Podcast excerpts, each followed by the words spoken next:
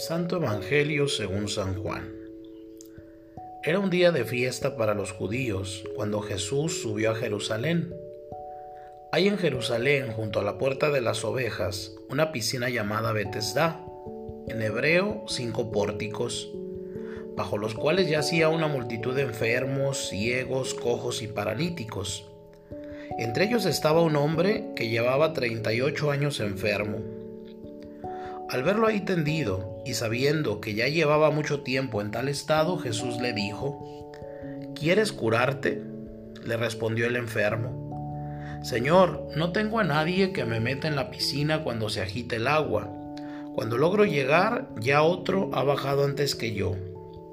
Jesús le dijo, Levántate, toma tu camilla y anda. Al momento el hombre quedó curado, tomó su camilla y se puso a andar. Aquel día era sábado. Por eso los judíos le dijeron al que había sido curado, no te es lícito cargar tu camilla. Pero él contestó, el que me curó me dijo, toma tu camilla y anda. Ellos le preguntaron, ¿quién es el que te dijo, toma tu camilla y anda? Pero el que había sido curado no lo sabía, porque Jesús había desaparecido entre la muchedumbre. Más tarde lo encontró Jesús en el templo y le dijo, mira, ya quedaste sano, no peques más, no sea que te vaya a suceder algo peor. Aquel hombre fue y les contó a los judíos que el que había curado era Jesús. Por eso los judíos perseguían a Jesús porque hacía estas cosas en sábado. Palabra del Señor. Hoy San Juan nos habla de la escena de la piscina de Bethsaida. Parecía más bien una sala de espera de un hospital. Yacía una multitud de enfermos, ciegos, cojos y paralíticos. Jesús se deja ver por ahí. Es curioso, Jesús siempre está en medio de los problemas, ahí donde hay algo para liberar, para hacer feliz a la gente, ahí está Él. Los fariseos, en cambio, solo pensaban en si era sábado. Su mala fe mataba al espíritu. No hay peor sordo que el que no quiere entender. El protagonista del milagro llevaba 38 años de invalidez. ¿Quieres curarte? le dice Jesús. Hacía tiempo que luchaba en vano porque no había encontrado a Jesús.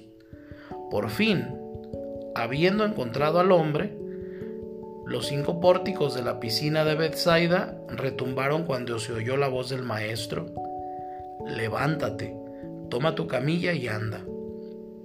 Fue cuestión de un instante. La voz de Cristo es la voz de Dios. Todo era nuevo en aquel viejo pórtico, gastado por el desánimo. Más tarde, San Juan Crisóstomo dirá que en la piscina de Bethsaida se curaban los enfermos del cuerpo y en el bautismo se restablecían los del alma. Allá era de, de cuando en cuando para un solo enfermo. En el bautismo es siempre y para todos. En ambos casos se manifiesta el poder de Dios por medio del agua. El paralítico, impotente a la orilla del agua, ¿no te hace pensar en la experiencia de la propia impotencia para hacer el bien? ¿Cómo pretendemos resolver solos aquello que tiene un alcance sobrenatural? Nos vemos cada día a tu alrededor una constelación de paralíticos que se mueven mucho, pero que son incapaces de apartarse de su falta de libertad. El pecado paraliza, envejece y mata. Hay que poner los ojos en Jesús. Es necesario que Él, su gracia, nos sumerja en las aguas de la oración, de la confesión, de la apertura del Espíritu. Tú y yo podemos ser paralíticos, sempiternos o portadores e instrumentos de luz.